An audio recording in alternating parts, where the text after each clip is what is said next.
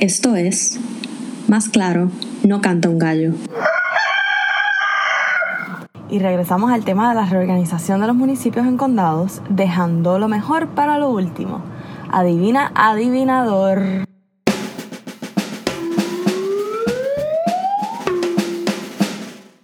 La transparencia y la participación pública.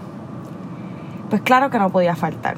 Sin estas dos variables, la ecuación de cambio es muy poco probable que resulten mejoras de servicios. Y aunque el propósito principal de esta reforma sea crear ahorros, tampoco puede lograrse a cuestas de un deterioro en los servicios públicos.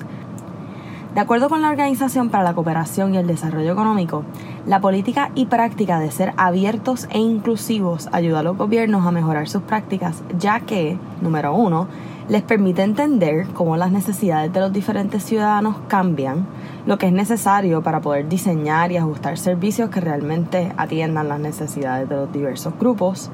Número dos, les facilita información, ideas y recursos para innovar, resolver problemas y mejorar la calidad de servicio. Número tres, reduce costos y mejora resultados, especialmente cuando el mismo depende de los cambios de hábitos y de comportamiento de parte de los ciudadanos.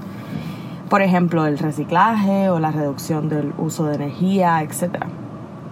Y número cuatro, reduce los procesos administrativos en la implementación de servicios. Y recordemos que no se trata de que el gobierno sea abierto solamente sino que también tiene que ser inclusivo. Y hacemos un énfasis en esta palabra por lo siguiente. La inclusividad es donde está el otro componente mágico porque necesitas opiniones de diversos grupos para realmente entender cómo cada uno pudiese beneficiarse o afectarse de cambios en el servicio.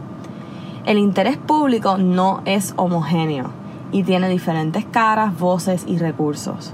Entonces, para crear un nuevo modelo de gobierno que atienda las necesidades del pueblo en general o de diversas audiencias, hay que entender cuáles son sus necesidades y sus dificultades.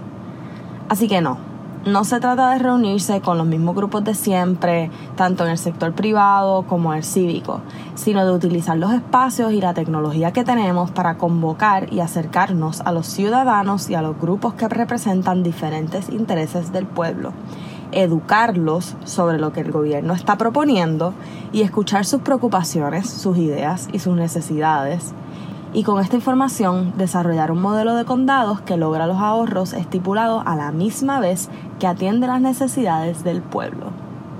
Un modelo creado por el pueblo y para el pueblo.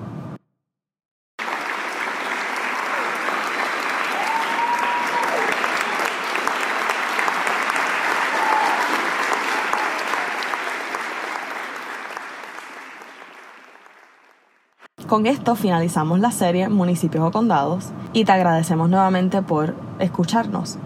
La semana que viene empezamos la nueva serie, así que no te olvides de seguirnos.